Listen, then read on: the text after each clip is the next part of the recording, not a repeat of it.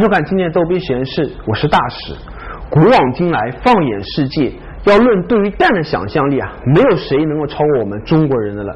身价超过原子弹，大陆人根本吃不起的茶叶蛋，令外国人闻风丧胆，被称为恶魔食物的皮蛋，还有更加令人崩溃的喜蛋，就是那个蛋里面还有小鸡鸡的那种毛蛋。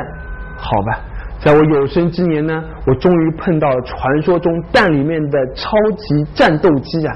什么毛蛋啊、皮蛋啊，通通都可以滚出了，因为它的名字就叫做童子尿蛋。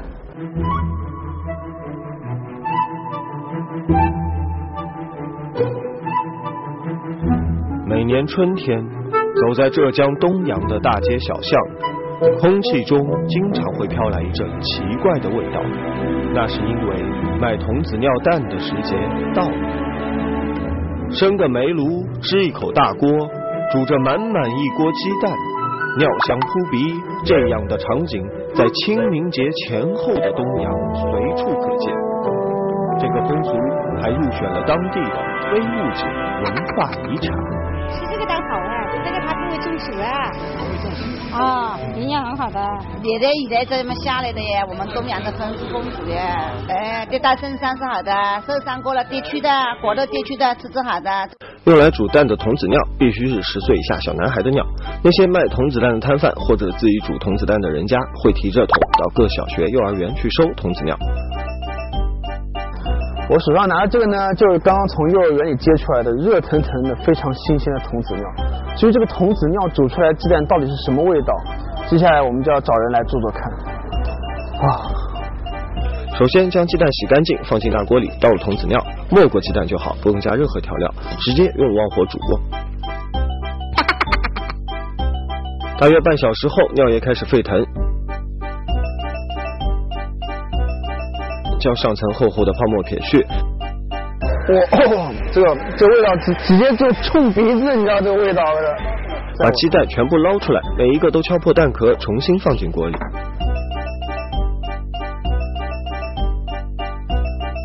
它既然都要敲破呀。敲破，然后让味道进去是吧？那里面不行的呀。还得让味道进去。哎。再添加一些新的尿液进去，盖上锅盖，继续煮十个小时以上，差不多就入味了。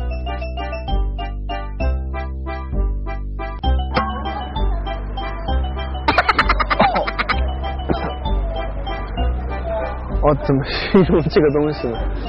这个味道啊，真的很奇怪，不是那种臭，就是那种很骚又很腥的那种感觉。然后接下来我来挑一个尝尝看。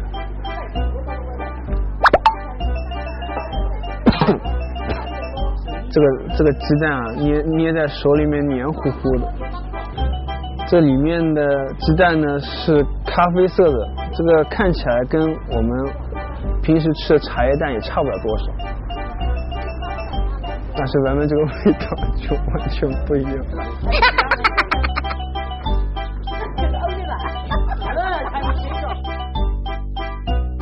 关键呢，这个蛋在煮的时候呢，一点盐都没有放。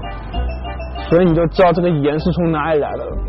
童子尿蛋几乎颠覆了中华美食对于色香味形的传统追求，如同一朵奇葩屹立在博大精深的民俗文化之林。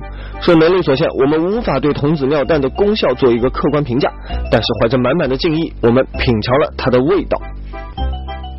童子尿蛋刚吃进去的时候呢，就感觉非常的咸，咸的有点发苦发涩。仔细品尝一下，还有那种一点点的那种骚味，但是那个鸡蛋的味道还是有的。但是整当把这整整只蛋都吃完了以后呢，我觉得我已经难以用言语来形容我现在的感受了。这个蛋的味道实在是太神奇了，估计只有你自己吃完了以后才会体会出那种感觉。哦，我觉得我的三观都颠覆了。